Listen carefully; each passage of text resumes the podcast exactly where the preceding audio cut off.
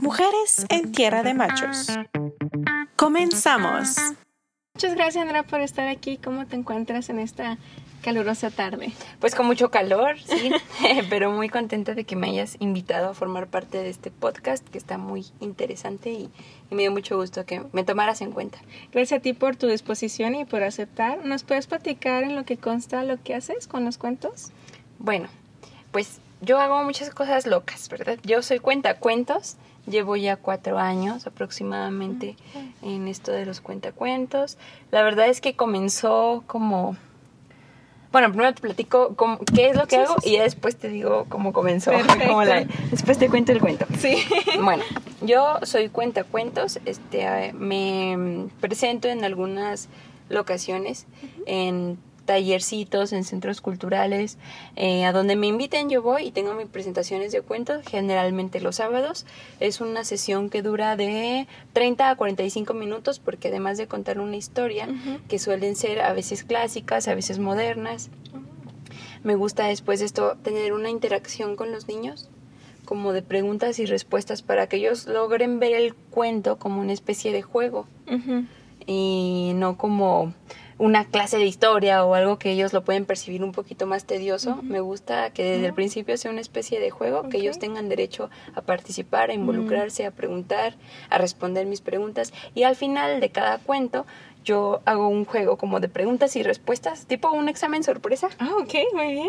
pero no para nada de que los estresen y de que sí. no estudié. No, o sea, ellos están muy a gusto porque siempre saben que aparte les doy premios, entonces pues se, Wow. se hace como un jueguito muy padre con los niños y por eso es que la duración depende, a veces si es muy extenso el cuento y si el público responde, si son niños muy atentos que no pierden la, la retención, pues ya ha durado una hora. O a veces que son Wow. niños muy participativos, muy preguntones o que terminan ellos también contándome cuentos Qué padre. dura bastante. Y a veces no, a veces este 30 minutos yo creo que es lo mínimo que duran los, los Ujú. cuentacuentos. Mm, aparte de, de estas presentaciones que tengo, generalmente los sábados, me invitan eh, a es, eh, primarias, a estancias infantiles, eh, escuelas para... Hace poquito me, me invitaron a la normal, incluso maestros este me han... Porque fíjate qué curioso, el cuentacuentos es una rutina que ya se está perdiendo y que los maestros, los nuevos maestros quieren volver a implementarla porque pues consideran que es muy importante Sí. llevar los cuentos a sus clases, ¿verdad? Más allá que sea un ideal de que pues el cuento es lo que te cuentan tus papás antes de dormir. O sea, los maestros también quieren involucrarse y eso se me hace muy padre. Me invitaron hace poquito ya a la normal y tuve oportunidad de contarle cuentos a, a estos nuevos maestros y estuvo muy, muy padre. También en fiestas infantiles. También surgió bien raro. Este, yo contaba los cuentos y de repente a una mamá se le ocurrió, oye, ¿por qué no vas a mm, la fiesta de, de mi hija que va a ser aquí? Y ya he contado como en cinco fiestas. Wow. Este, y ha estado también padre porque es algo raro que tuviese en una fiesta infantil, sobre todo ahorita que ya están como que sobreestimulados los niños. Y en una fiesta infantil te vas a encontrar pintacaritas, que payasito, que brincolines, que videojuegos. Y entonces, como que yo dije, ¿cómo un cuento ahí? Sí. Pues ni me van a pelar. Obviamente Ajá. los niños van a estar en su mundo y, y nadie va a querer. Pero no, ha estado padre y ha estado bonita la respuesta. Eh, y bueno, básicamente en cuanto cuento cuentos, eso es lo que hago. Por otro lado, eh, yo también soy licenciada en Ciencias y Técnicas de la Comunicación. Eh, salí de la UNID, así que ya tres años Ah, o no dos. Ay, no me acuerdo. Sí, te perdemos la noción. No me acuerdo, pero pero sí yo yo también soy comunicóloga y ahorita trabajo este como redactora y content publisher en una en una página dedicada a los animales porque soy muy amante de los animales. Soy pues no me gustaría que decir que animalista, pero yo creo que más bien soy mascotista. ¿De acuerdo? Sí, porque pues no, los animalistas hacen muchas cosas que mis respetos y pues yo la verdad es que trato de ayudar a los animales, pero pues más bien me enfoco con mis mascotas y este y en eso trabajo y qué más hago. ¿Qué bueno, más? pues ahorita hasta ahorita es como que lo que hago. Ok.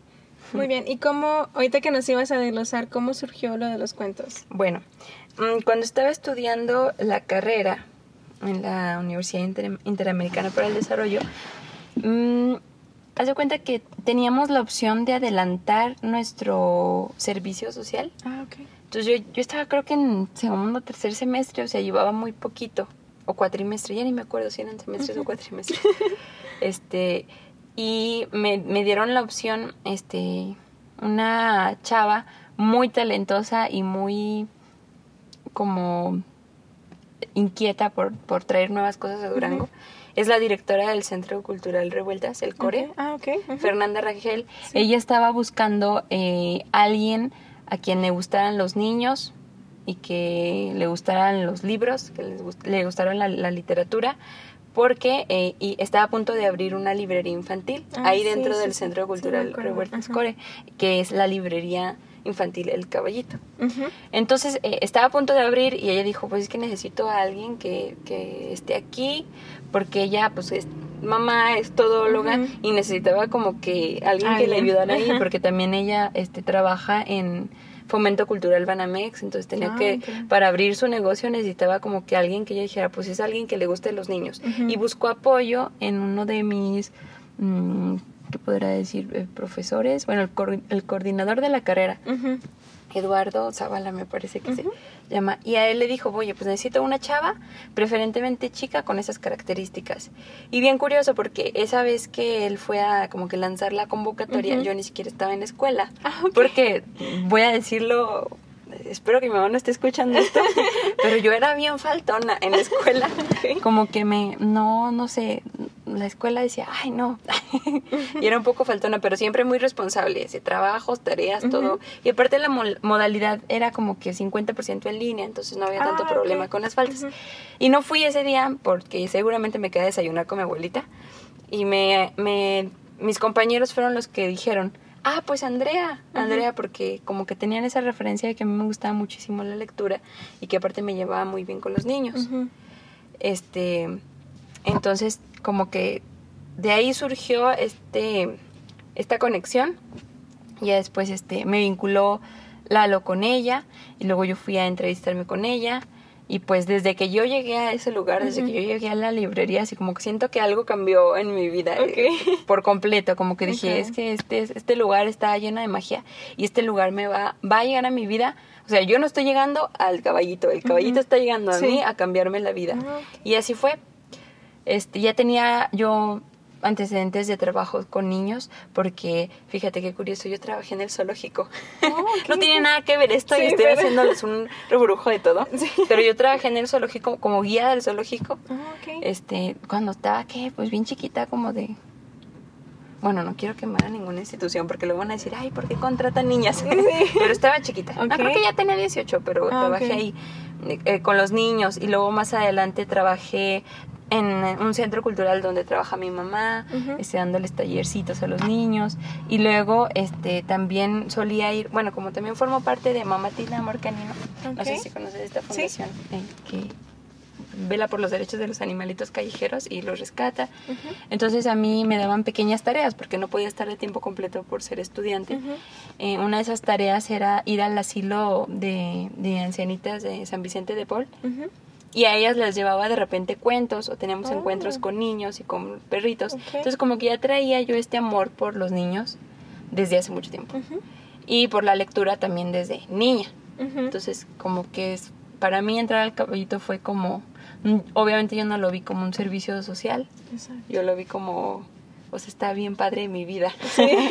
Entonces, para mí eso fue, o sea, no fue como, de hecho me facilitó mucho esta etapa que te digo que yo como que con la escuela estaba medio Sí. peleada, pero era una motivación para mí, porque me gustaba mucho aprender, me gustaba mucho leer y interactuar quizá con adultos, para mí nunca fue muy fuerte, Sí. pero con niños sí. Entonces para mí fue muy padre.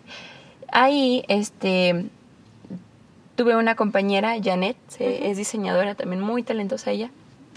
Y entre las dos, este, comenzamos a hacer figuritas de plastilina. Entonces ya no nada más fue como que estar ahí atendiendo la librería, sino comenzar como, no un taller, sino como para enseñarle a los niños a hacer eh, actividades didácticas. Y ya después, bueno, yo me fijaba que todos los sábados iba un cuentacuentos Ujú. aquí a la librería. Entonces, este, desde, desde este lado, que lo veía yo como, como empleada, ¿verdad? Decía, órale, pues que está bien padre, pero también veía que de repente Fer se estresaba mucho porque estar atendiendo, es una mujer multitask y Sí. estar atendiendo tantas cosas a la vez era un poco complicado.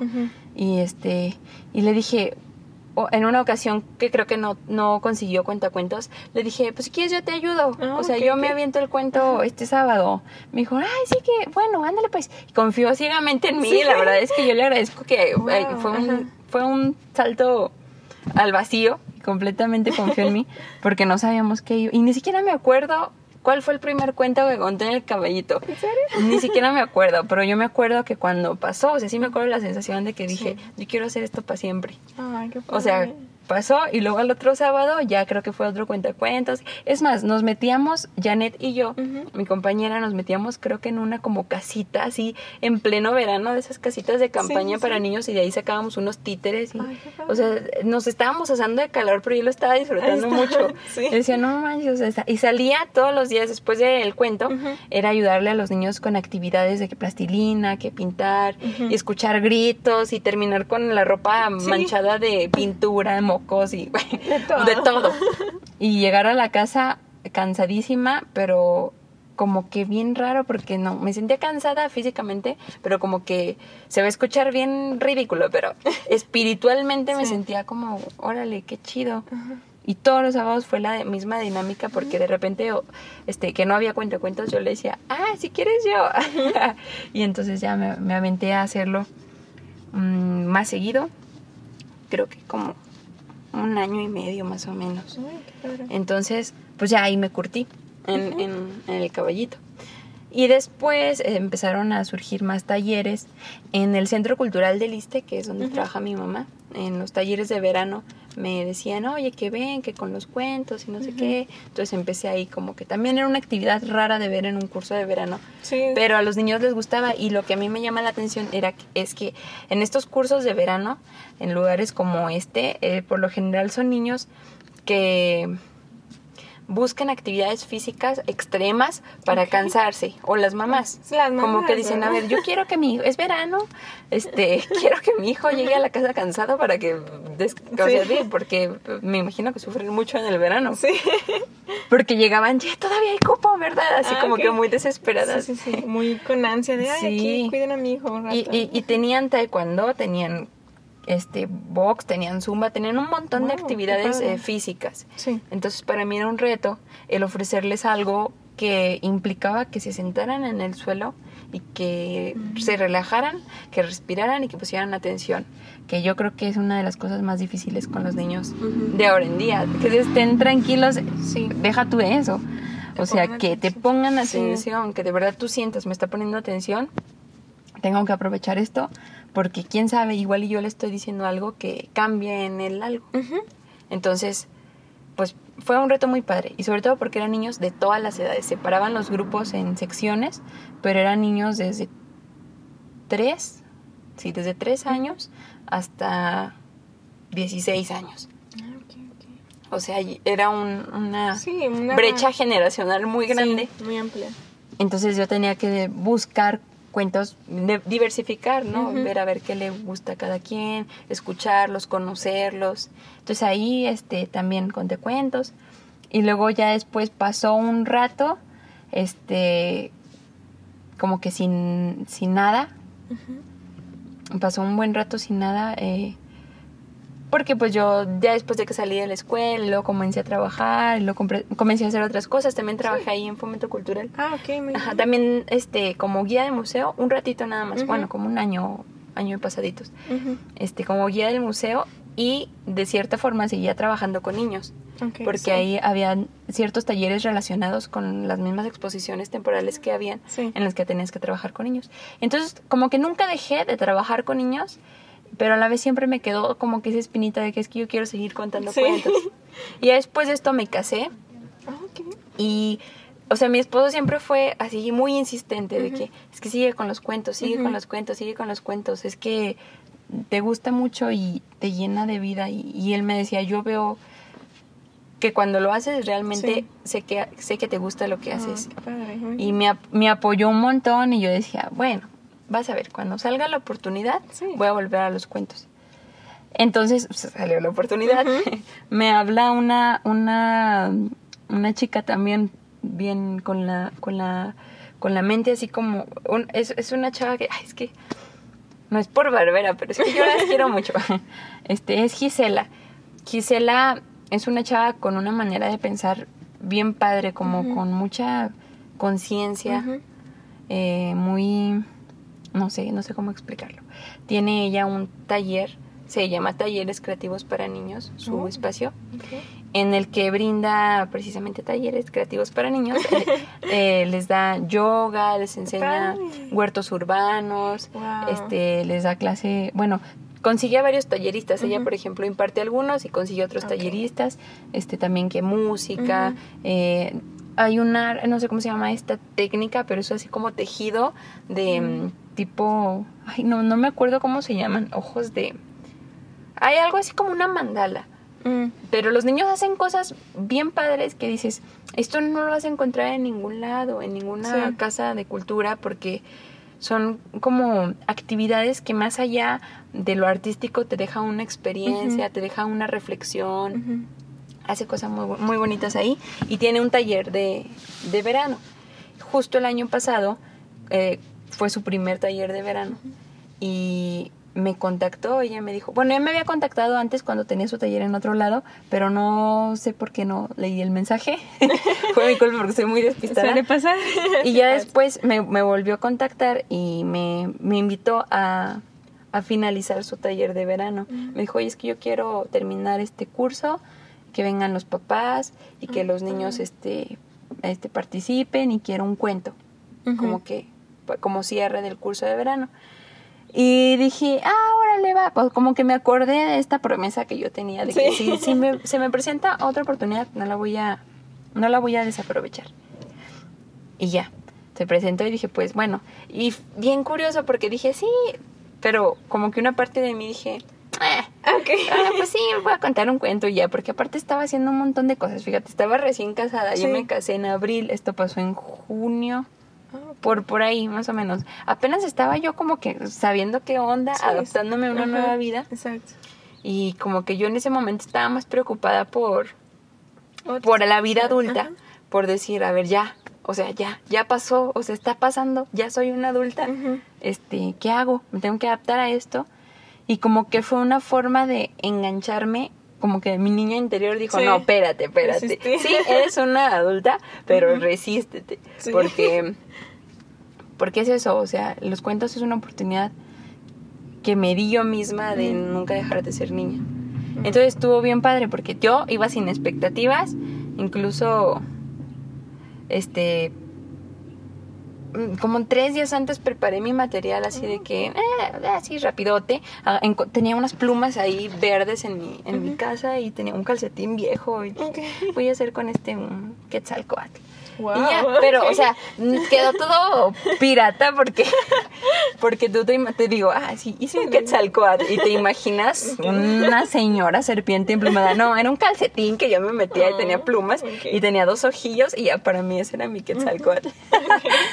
y este, y una hormiguita de plastilina y ese fue todo mi material, o sea, Ah, como que eso lo metí en mi canasta porque tengo una canasta que siempre llevo mis cuentos. Ah, sí, sí. Y este, metí eso y dije, bueno, pues a ver qué pasa ahora. No tenía para nada expectativas, sobre todo porque cuando yo fui a entrevistarme con Gisela, vi a los niños tan relajados, porque te digo, son niños con, con también una mente abierta y muy Sí. diferentes a los niños que te encuentras en cualquier lado. Entonces cuando yo llegué, yo dije, ay, estos niños son tan como filósofos, tan Ok. así. Seguramente Sí. les va a dar mucha flojera mi cuento. Hasta yo iba como que negativa, ¿no? Ok, como sí. diciendo, no, o sea, ya los niños de ahora, y no, estos niños que, que ahora están tranquilos y Ujú. medio hippies, no, pues no, ni me van a hacer caso. Entonces fui y, oh sorpresa, ellos terminaron dándome a mí el espectáculo. Ah, Porque llegué y me dice Gisela, ay, ¿sabes qué? Nada más que antes de tu, de la función del cuentacuentos, los niños prepararon una obra de teatro durante todo este tiempo de, de su curso de verano y quieren presentarla Increíble. para abrir tu cuento. O sea, ellos me iban a abrir a Sí, mí. Pero, o sea, yo me quedé así de chin. escondiendo mi, mi, Sí, mi, mi que títere, mi quetzalcóatl, porque hicieron la escenografía ellos, o sea, Wow. pintaron su teatrino con, con cajas recicladas, Mm. hicieron sus títeres con material reciclado, una niña se aventó el guion de la obra de teatro, cada quien se sabía a la perfección sus diálogos Wow. y era un humor tan padre, era Sí. el mago de el mago de oso se llamaba, algo así. Sí. Era una cosa así muy ocurrente. En- yo estaba fascinada. Es más, incluso me acuerdo que había una niña Mm. que en, en los, ¿cómo, ¿cómo decirlo? En los intermedios Sí. se aventaba un baile con música um, como prehistórica o no sé. Bien padre. Este, y luego estuvo muy loco porque yo estaba así ext- extasiada y de repente me dicen, ya sigue tu cuento. Y yo, ¿qué? Y dije, no, pues es que ya no les va a gustar. Después de este espectáculo sí. que hicieron ellos, pues van a decir, eh, ¿el cuento qué? Pero no, curiosamente, este, ya los niños terminaron su presentación. Les dije, no, pues muchas gracias por este espectáculo, qué bonito. Ahora yo les voy a contar un cuento que espero que no se les haga poquita cosa. Mm. Y les conté el cuento y a todos les gustó mucho. Todos participaron mucho, todos hicieron preguntas, este, todos, no sé, fue muy bonito. Fue como, como recibir un abrazo por parte de ellos. y, y yo sentí como que, ah, órale, o sea, se restauró mi fe. Y a partir de ahí me, me dijo Gisela, ¿sabes qué? Pues es que sí me gustó, ojalá que podamos repetirlo. Y de ahí me agarré y ya no la solté. Sí. Dije, ah, bueno, tú dijiste. Ahora sí. Bueno, ahora sí. Ahora mínimo una vez al mes y empezamos a hacer cuentos y a partir de esa fecha. Todo el año pasado, todo el 2008, Ujú. nos aventamos mínimo un cuento al mes Wow. y este y este mes también comenzamos. Y luego a principios también de este año me hablaron de nuevo del Centro Cultural del Iste, el que está en Bruno Martínez antes de llegar Sí. a Lázaro, no, a Felipe al Boulevard Felipe Pescador.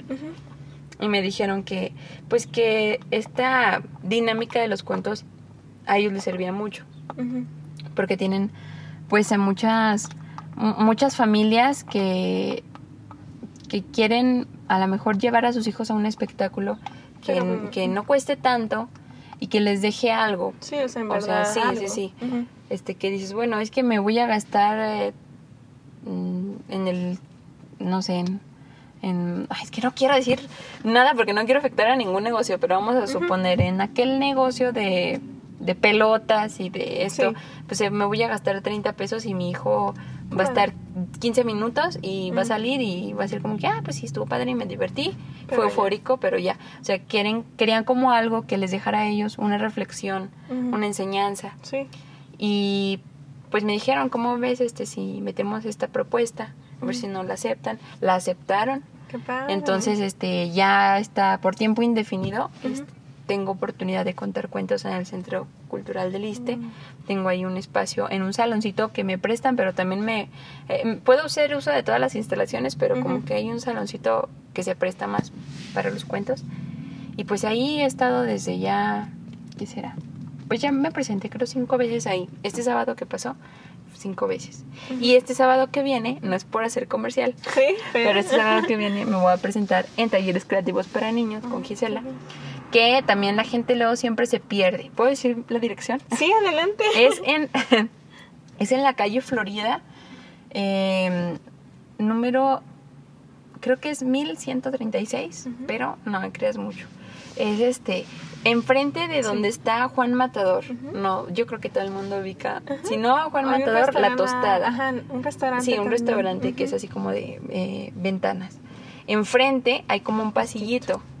E incluso hay como un como una estructura de herrería, Sí. de una barbería que está también ahí Sí. arriba. Entonces subes, no tiene pierde, o sea, subes por ahí, por esa calle y, y digo, por ese callejoncito, subes las escaleras y ahí está luego luego el taller. Luego de repente yo ahí, cada que tengo evento, les publico fotos de más o menos dónde es. Sí, o- más porque sencillo. la gente se pierde y, y a veces me hablan para decirme, oye, ¿dónde es? Aquí estamos. Pero pues yo soy muy despistada con el celular, como te pudiste dar cuenta, para ponernos de acuerdo Sí, de sí, hacer. El, pos- el podcast. Soy un poquito despistada, pero, pero en cuanto veo llamadas perdidas, mensajes, inbox, lo que sea, lo contesto. Sí. Y bueno, pues esa fue la historia de cómo comencé y cómo continúo contando cuentos, que es algo que a mí me gusta mucho y que espero que siga pudiendo hacer durante mucho tiempo. Ajá. Ahorita que nos comentaste que usas una canasta y yo vi en tus fotos que también usas un disfraz o qué más Ah, preparas sí, o mira. depende del cuento. Pues depende mucho del cuento, ¿verdad? Pero, o sea, poco a poco he ido comprando un poquito de material. Este, no tenía nada. O sea, yo empecé, no tenía nada, tenía mi canastita. Y de hecho no es que ahorita tenga muchas cosas, ¿verdad? Pero como tú dices, depende de cada cuento, de cada historia. Y me gusta improvisar. Por ejemplo, eh, una cosa que para mí sí es bien importante es que mis cuentos son 80% imaginación, 20% elementos didácticos. ¿Por qué? O sea, no crees que es por floja o por no querer hacer mi calcetín de Sí, sí. Quetzalcóatl, no. Sino porque los niños, yo siento que ahorita una de mis misiones es hacer que ellos usen su, su mentecita. Para que ellos imaginen cosas más maravillosas de las que yo les puedo a lo mejor presentar. Entonces yo, yo siempre, porque incluso me decían, pues puedes usar así como que pantallas o en la tablet ir buscando imágenes y mostrárselas en el cuento y eso. Yo digo, no, o sea, no es que esté peleada, pero sí estoy peleada con la tablet, la Sí, verdad, con la tablet, con el celular, porque pienso, o sea, también nos vuelve a todos un poquito flojos el hecho de tener este elemento extra Cuando tenemos la imaginación, que es yo creo que el sentido más importante que tienen los cuentos. No así como que mis cuentos, los cuentos de, En de general. todo el en general. Entonces, trato de buscar uno que otro elemento que nos remita a la historia, implementarlo, si no en mi vestimenta, a lo mejor hacer algo de material didáctico. Si se presta el cuento, pues hago caracterización. Ah. Por ejemplo, tengo un cuento de una sirena que yo escribí hace, hace mucho tiempo y de hecho hace poquito lo presenté y pues la caracterización era de, de sirena, entonces pues mínimo que el maquillaje de sirena así como que le medio intento y todo y no sé si asuste más bien a los niños que, que, que ah mira es una sirena a lo mejor dicen ah mira pobre mujer golpeada Ay, no. o por ejemplo, eh, también el año pasado que me disfracé de espantapájaros. Es, la cosa es como que improvisarle. Sí. Si se puede. Hay algunos para los que no se puede. Pero, pero se trata de buscar la manera de que los niños digan, ah, mira, este elemento. Una de las cosas que a mí me gusta hacer en los cuentos también, cuando no se, el cuento no se presta para que haya caracterización como tal, es este, si solamente va a ser el cuentacuentos y voy a presentarles otros elementos, a mí me gusta vestri- vestir muy excéntrica, por así decirlo, en los cuentos, muy alegre, muy así como Sí, que colores. que sepan, que sepan, ah, mira, esa que va ahí entrando con la maleta esa que ya está más rota que nada, es la cuentacuentos. Ok, O sea, bien. que no porque los niños son también muy visuales, entonces sí, sí quiero que ellos imaginen, pero también quiero un gancho para llamar su atención. Entonces, si no lo puede ser un disfraz, lo puede ser a lo mejor el vestuario normal. Entonces, el material que hago para los cuentos depende del cuento, depende del personaje. Eh, me gusta casi siempre usar algunos elementos reciclados, algunas cartulinas, algunos dibujos, pero todo, todo a mano. No, casi no me gusta imprimir este elementos para mostrárselos. Es, casi siempre es dibujado o así. Tengo algunos títeres de dedos. Eh, pues varias cositas, Sí. ¿verdad? Que, que poco a poco he ido comprando, que, que poco a poco van como que enriqueciendo la biblioteca y cada historia es diferente. Entonces, este, pues sí, básicamente es eso con lo que, con lo que complemento mis historias. Y, el, y la dinámica eh, es la de sentarnos en el suelo. Ah, ok, muy bien. No me gusta. De repente me dicen, ¿cuántas sillas te voy a poner? Este, ¿o necesitas un micrófono? Sí, sí, O- sí. Y les digo, no, no, no. Tranquilos. O sea, para mí el cuentacuentos es como me lo enseñaron. Bueno, a mí. Sí. Mi abuelita fue la que me enseñó a contar cuentos. Ujú. Mi abuela nos ponía hacia todos mis, mis primos. así que no, pues siéntense ahí en el suelo. Y nos contaba un Ujú. cuento ella. Este, incluso lo hacía ella sentada así como que en una hamaca. Y nos Oh. contaba el cuento. Pero da la casualidad que yo mido casi dos metros, entonces no me gusta hacerlo parada ni sentada, porque siento- yo- creo que una manera de ganarse la confianza de los niños es como que permitiéndoles sentir que yo soy una de ellos. Y yo me siento, les digo, vamos a sentarnos todos en el piso y hacemos un semicírculo. Nos sentamos en el piso y ahí estamos muy a gusto. Y, y está padre porque es como sentir que es eso, que son niños, que tienen permitido imaginar, que tienen permitido ensuciarse, que tienen exacto. permitido sentarse en el suelo sin que les vaya a dar una pulmonía ni nada. Y está padre.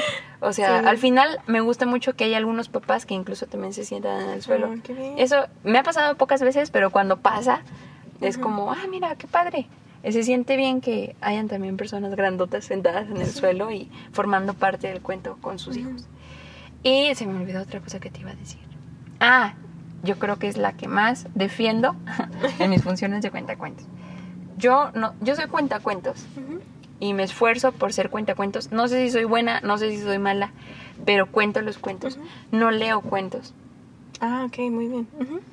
Porque mucha gente me dice, ¿y dónde traes el cuento? Sí, ¿O dónde tienes que- el libro? ujú, Con la idea, ¿verdad? Ajá. De alguien que está así. Sí. ujú. Mm, Imagínate, si Sí. tuviera que conseguir cada cuento por cada libro No. que... O sea, de- a- además de deja tú el gasto, porque un libro nunca es un gasto, es difícil, es muy difícil. Y, y sobre todo estar, no sé, abriendo el libro y diciéndoles, miren, aquí esta ranita, o sea, y todos, a ver, a ver, a ver, préstamelo. Y- no, no, Sí, o sea, exacto. Es, es lo que te decía, yo quiero que ellos utilicen su, su imaginación. Si hay oportunidad de llevar el libro físico, pues claro que me gusta implementarlo, pero no me gusta leerles el cuento, no me gusta nunca tener como que la mirada en la lectura y solo que se vuelva a eso, una lectura en voz alta. Sí, es muy No, diferente. yo, yo pienso que es más padre así, este, como una plática, como una anécdota, como si le contaras algo Sí. a, a- no sé, algo que te pasó a ti, Sí. a alguien. Creo que es más como cariñoso, por así Sí, decirlo. es más como un toque, porque supongo que se ser muy diferente estar, como estar viendo una pantalla y platicando con alguien, pues, Sí. o también hay niños que se desverían mucho su atención, si te ven que también nada más estás viendo un objeto, o también Sí. al hecho de que ellos no lo pueden estar viendo como siempre, a lo mejor también los frustra, o Sí. como que muchas cosas que les pueden pasar por la mente. Y fíjate eso que mencionaste es bien importantísimo. Los niños de ahorita ya anhelan a alguien que los vean, que, que los vean a los ojos, que los escuchen o que les hablen así cara a cara. Porque muchas veces es eso, ¿verdad? No me quiero morder la lengua porque yo todavía no tengo hijos, pero yo veo que pues muchos papás, pues por la carga de trabajo, por eh, la cultura en la que vivimos ahorita, Sí. es muy complicado ahorita tener una convivencia casi casi así persona a persona Sí. con los hijos. Casi siempre estamos en el celular, estamos eh, viendo pendientes, leyendo eh, artículos, viendo la televisión. Eh, Y el niño muchas veces es lo que pide, pero no sabe cómo pedirlo. De cierta forma. Eh, el, el, bueno, yo quiero que me veas, que me platiques, que me escuches y escucharte. Sí, sí. Es al- un contacto más humano. Entonces, yo sé que un libro jamás se va a este jamás se va a comparar con una tablet, con un celular, pero es una manera también de, de no estar Sí, la barrera. este, sí, es una barrera que estás poniendo. Entonces, yo esa barrera no me gusta llevarla a los cuentos. A mí me gusta contarlos. Incluso yo les cuento mi versión. Oh, o sea, bien. porque porque leo el libro, lo investigo, lo estudio, me lo prendo y lo ensayo, pero al final de cuentas, al momento de contar el cuento, pues ese- Ujú. le, le vas agregando, Sí. le vas cambiando, los niños le van, le, este, van dándote pie a que la Sí, historia sí, dé un giro diferente. Wow. Entonces, como no queremos problemas con los autores, Obviamente, también. eh, puede ser, con el cuento siempre puede pasar cualquier cosa. Ujú. Entonces, esa es, esa es la rutina de cuentacuentos. Ok, ¿y hay algo que hayas visto aparte de lo que me mencionas de que los niños ya como que anhelan ese contacto visual? ¿Hay algo que tienes que hacer o, o no sé, no te han tocado como niños así, no sé, como que, que simplemente no, que no haya, hagas la conexión o, o siempre está esa conexión o depende mucho del lugar? Depende, ay, de tantas cosas. Es que cada niño es un Sí, mundo. En verdad, cada niño es así como que depende de muchas cosas. La edad yo creo que no es un impedimento, porque Mm. mucha gente me pregunta, oye, este, ¿cuál es el límite de edad para llevar a, a mis, a mis niños Ajá. a los cuentos? Yo les digo ninguno. Ningú- no hay ningún límite de edad. O sea, obviamente que no seas un papá inconsciente que me lleves al niño siete mesino, ¿verdad? Sí, exacto. Porque, pues, Tampoco, pues, no, o sea, si el niño ya tiene entendimiento, pues, pues Ajá, sí. adelante. Incluso yo pienso que los niños pueden tener entendimiento desde, el- desde el- los dos años. O sea, no. Y límite se escucha muy feo. Ujú. Límite no existe porque yo creo que también la infancia o el ser niño se va a escuchar así como que, ay, sí, la, la juventud está en la actitud. No, Pero pues a lo mejor no es no precisamente la actitud, pero el ser niño es una decisión. Entonces tú puedes ser un niño de 80 años Y si me dices, oye, yo quiero ir al cuento, soy un niño de 80 años, yo no voy a decir, ah, no, no puedes entrar porque el límite son 15 años. No, claro que no. O sea, al contrario, este, recibo todo tipo de, de edades y no creo que ese sea un impedimento.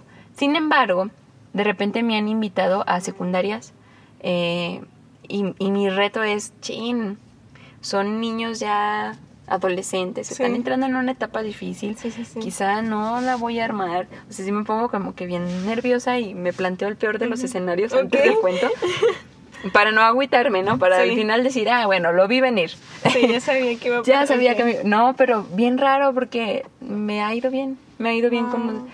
Es, es curioso. Nosotros también los, los juzgamos. Sí. Y también este subestimamos mucho Sí, a los niños. A los grandes los juzgamos y decimos, es un niño, es un adolescente, no le interesa, le va a aburrir. Y al final me acuerdo que hasta los niños estaban, ay, hay que tomar unas fotos, estuvo bien padre, bien, Oh, bien curioso. Emocionados por todo. Sí, y los, los más chiquitos también los, los subestimamos porque decimos es que no va a entender, Ujú. o es que se va a distraer y bien raro. Por ejemplo, este sábado que pasó, sí se distrajo un poco uno de los niños de, de los, del cuento, pero luego al final él terminó contándome Oh. historias así. Me decía, es que yo te voy a ayudar a contar los cuentos cuando ok. crezca.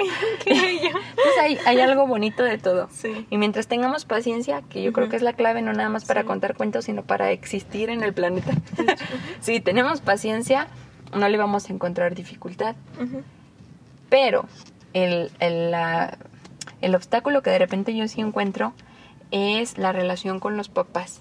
Ok, sí, supongo. Por ejemplo, si son niños, quizá que eh, cambian, bien raro, no sé si te ha pasado a convivir con niños, que notes que los niños son unos cuando están sin los papás. Sí, sí, pero sí. cuando están los papás son otros. Y casualmente cuando están los papás son su peor versión. O sea, cuando están solos contigo es más Se manejable. Se dejan ir, fluye todo. No tienen este, como aquí que se acuerdan todo lo que no deben de hacer o cómo deben de comportarse. Y luego están los papás y como que dicen, es momento de sacar lo peor de mí. Entonces, eso yo creo que ese sí se hace mucho descontrol o se pierde retención cuando los papás eh, están ahí. O de repente que los papás quieren, o sea, es que a mí me gusta mucho que formen parte de, Sí. pero que no los forcen en nada. Sí, de que mi hijo pone atención, ay, Sí, ajá, escucha ajá. o, Claro, o sí.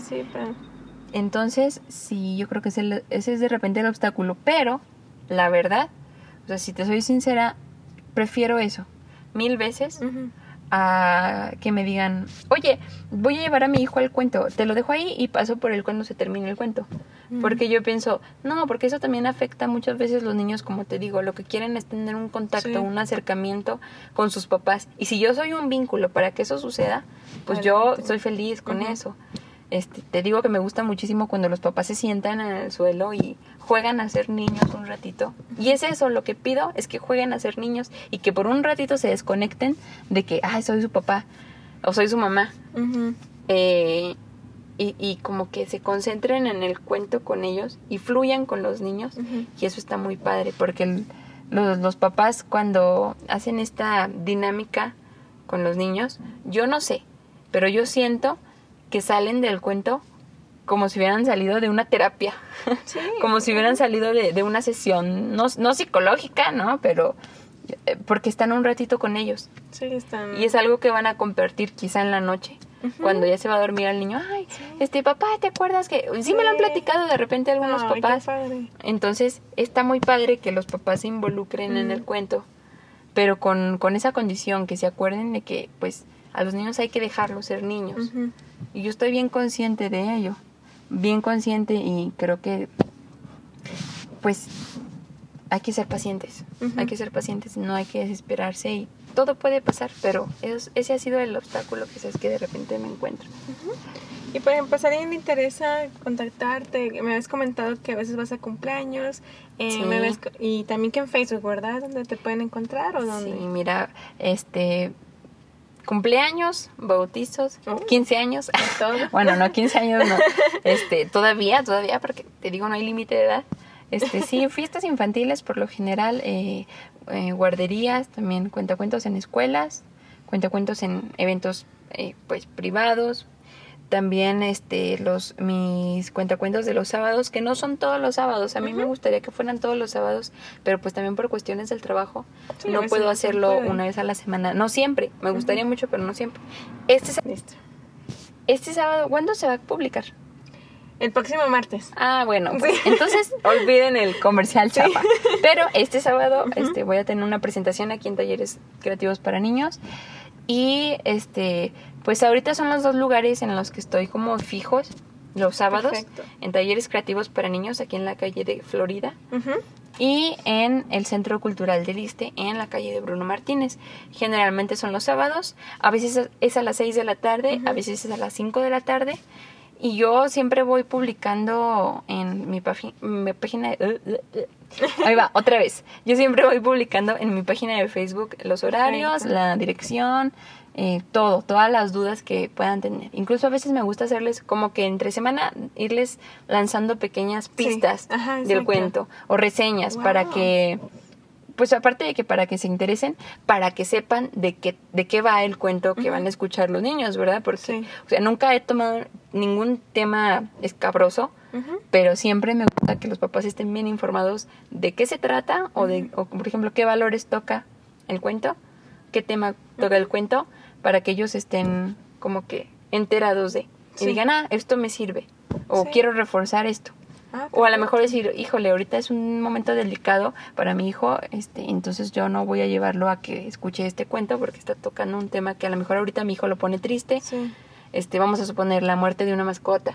Y si el cuento se trata de, pues no sé, de despedir a los amigos y los papás piensan que puede ser perjudicial, yo siempre lo dejo a su consideración. O al contrario, puede ser este, en beneficio para ellos. Entonces, en mi página de Facebook es Andrea Gamero Cuentacuentos.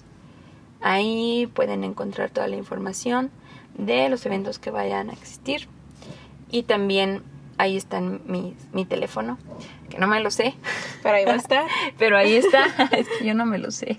Y también tengo Instagram, que le platicaba ahorita a Sofi, que tiene poquito, es un Instagram Sí. joven, pero también trato ahí de, de en las historias, de ir promover. contándoles un poco. Entonces, pues sí, esa es mi forma de contactarme, Muy básicamente. bien. Y ya saben que yo les voy a juntar ahí en- como el link de todo lo que nos acaba de comentar. Algo por último que quisieras comentar, ¿qué es lo más bonito y qué es como el lado feo de lo que haces de cuentacuentos? Suspiro dramático. El lado feo, vamos a empezar con el lado feo. Sí, lo negativo y lo bien. Pues es que desde que como que comencé a quererme meter en esto de los cuentos, he estado tratando de investigar, de documentarme cómo son los cuentos quizá en algunas otras partes del mundo, cuáles son las técnicas que utilizan otros cuentacuentos. Entonces de repente por ahí he visto, he dado con casos muy particulares en los que el cuento, además de ser una herramienta de enseñanza, de aprendizaje o de diversión, eh, es una forma narrativa de conocer a quien te está escuchando. Y vi por ahí un caso Ah, de mm, abuso sexual que se detectó gracias al cuento de Caperucita Roja. No me acuerdo dónde fue, Pero- la verdad. Este, y también ha, ha habido casos que tú dices, qué increíble que una persona que cuenta cuentos pueda descubrir tanto de un niño. De repente a mí en un cuento me pasó una situación medio extraña, que yo les eh, estábamos a- creo que era el cuento de lo- El monstruo de colores, que es un cuento que habla de las emociones, Mm, que les enseña como a los niños a acomodar sus emociones por colores, almacenarlas en Oh. cajitas para Sí. que sepan como que usarlas sin que se mezclen todas. Ah. Está muy sí, padre. Como para que las vayan Sí, para que ellos sepan para qué son las emociones y las sí. identifiquen y no las priven, sino que nomás Ah. las organicen. Perfecto. Y está bien bonito. Pero en un, eh, creo que les hice una pregunta así muy, muy abierta de que a qué le tenían miedo. Ajá. Y un niño del público me dijo que pues obviamente no voy a decir quién ni, ni se acuerda sí, el sí. niño de mí ni nada, no. pero espero que todo esté bien. Me dijo algo así como que me, a mí me da miedo cuando me pegan.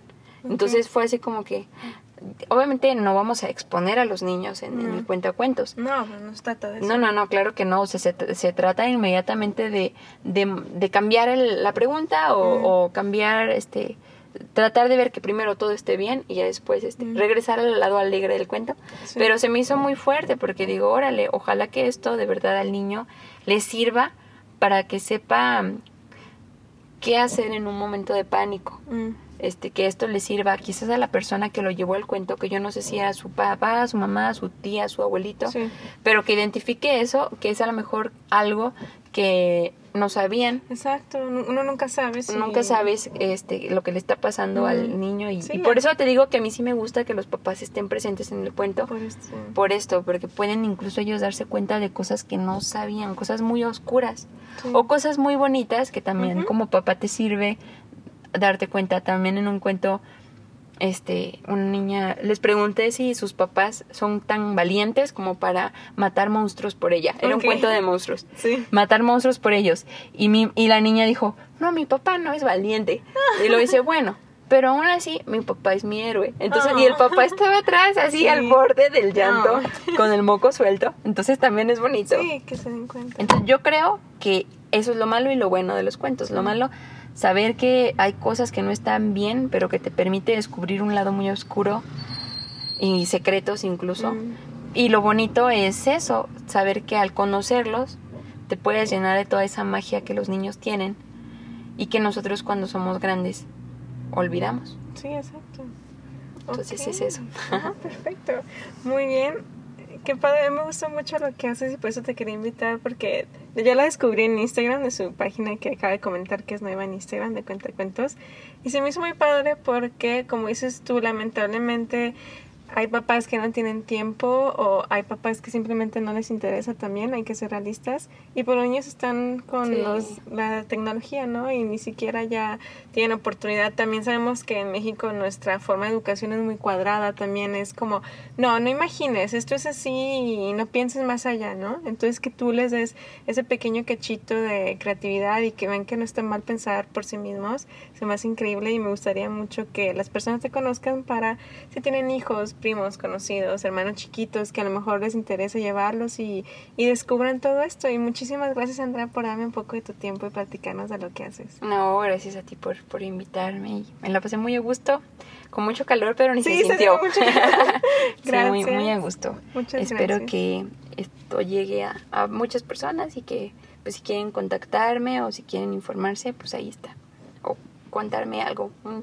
Es, es muy curioso porque en mi, en mi Facebook tengo, Sí. contamos fábulas, leyendas, contamos historias, contamos cuentos, para que el único mito que exista es el de que los niños ya no saben imaginar. Entonces, si Mm. quieren contarme lo que sea, cuéntenme, Muy ustedes bien. háblenme. Muy bien, muchas gracias. Gracias.